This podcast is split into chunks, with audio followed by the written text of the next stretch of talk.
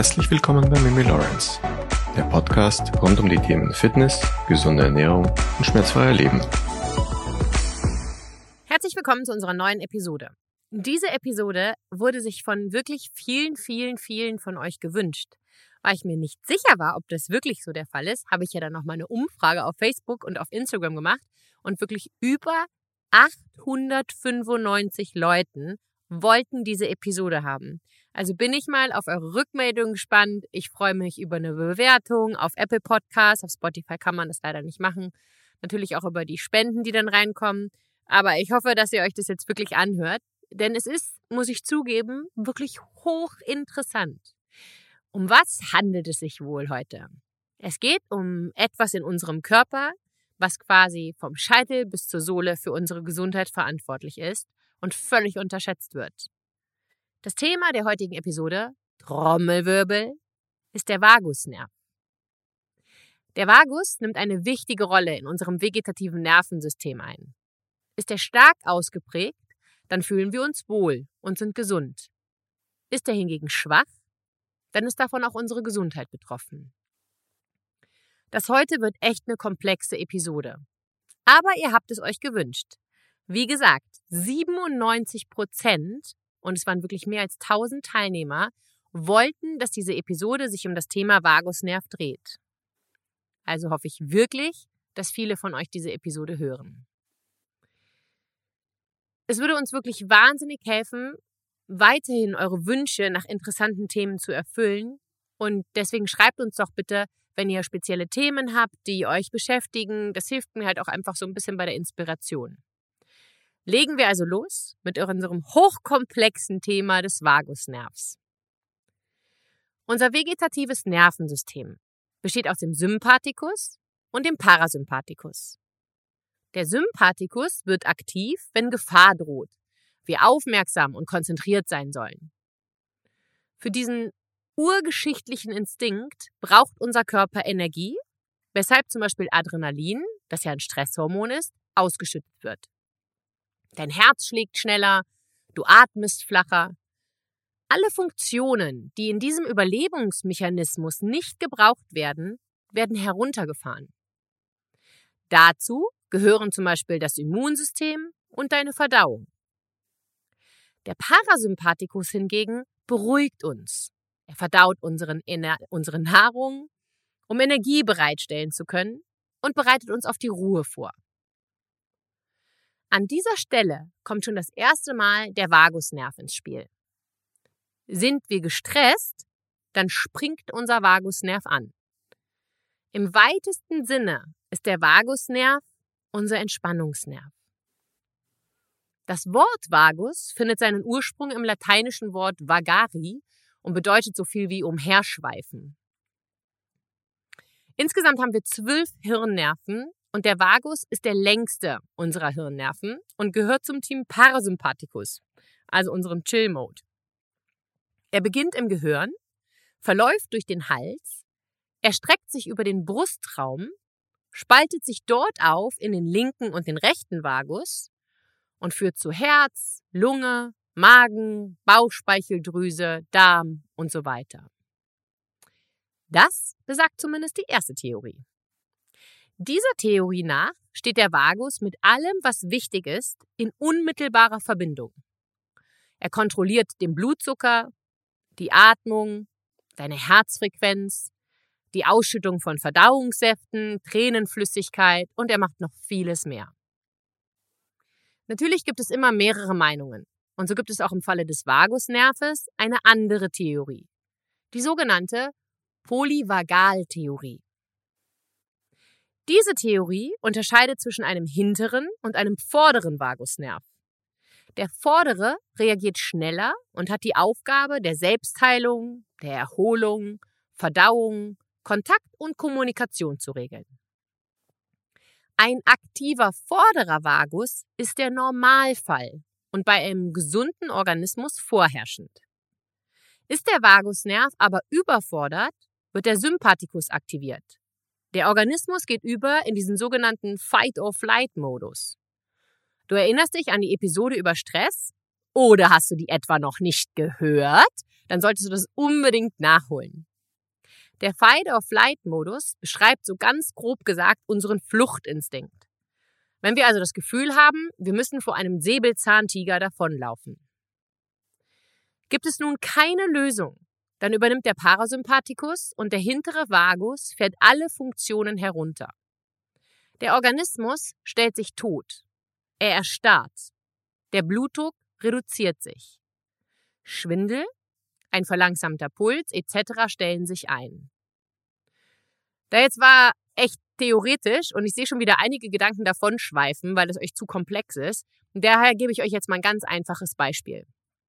Wenn wir jetzt zum Beispiel hungrig sind, kommuniziert, kommuniziert der Vagusnerv das Bedürfnis des Magens nach Nahrung an unser Gehirn und übersetzt das Hungergefühl, damit wir den knurrenden Magen überhaupt nachvollziehen können. Er steuert damit also auch unser Verhalten und unsere Reaktion auf die Umwelt. Denn wenn wir hungrig sind, begeben wir uns auf die Suche nach Nahrung. Kurz zusammenfassend könnte man also sagen, dass der Vagusnerv in erster Linie als wichtige Schnittstelle sozusagen als Datenautobahn zwischen Gehirn und Organen funktioniert, um unserem Körper im gesunden Gleichgewicht zu halten.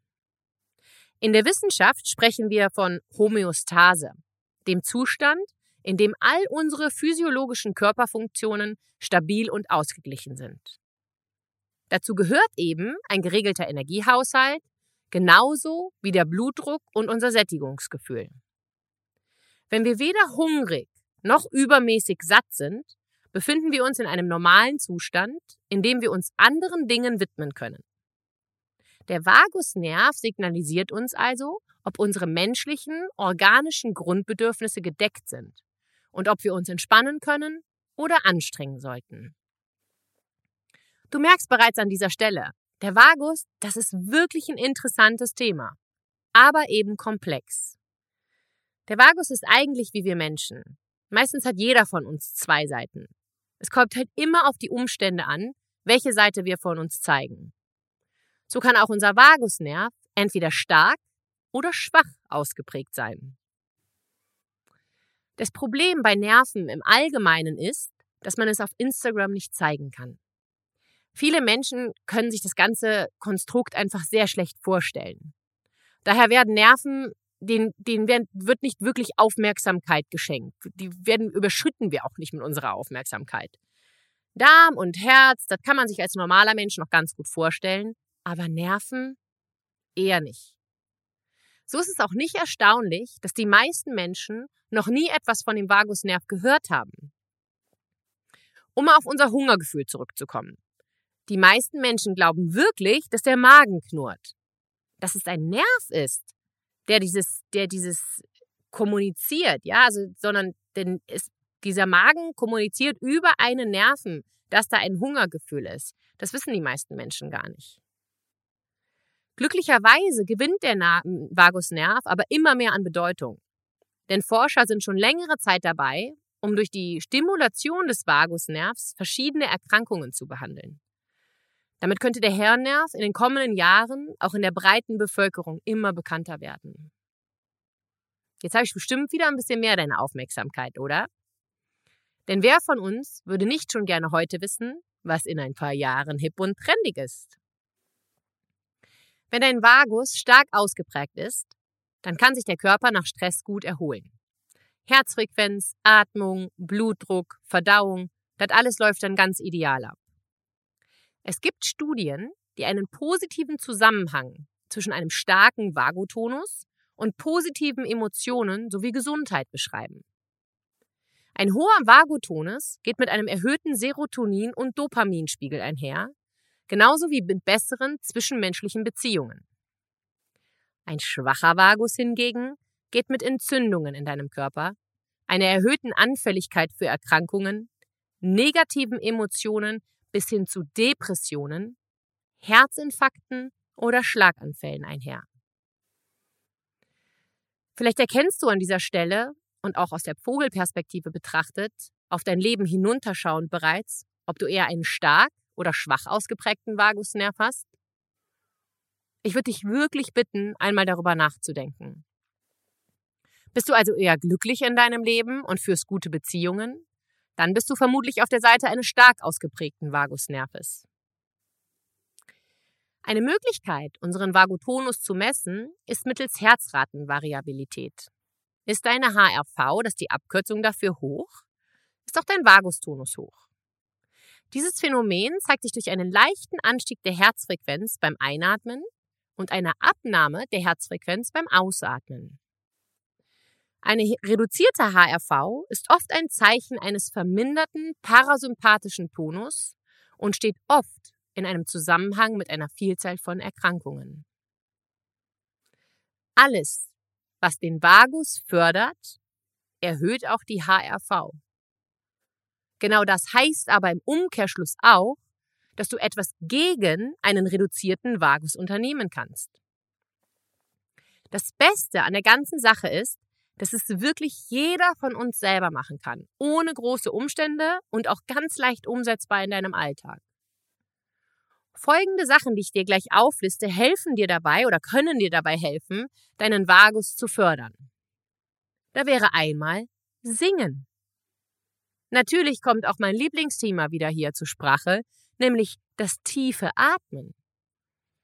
Lachen. Lachen ist gesund und es fördert deinen Vagusnerv. Yoga.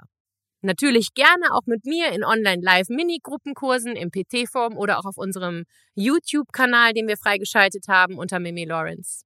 Genauso wie Meditation. Schlaf. Intervallfasten. Wobei die Damen hier bei diesem Thema Intervallfasten unbedingt erst einmal die Folge über das Intervallfasten hören sollten.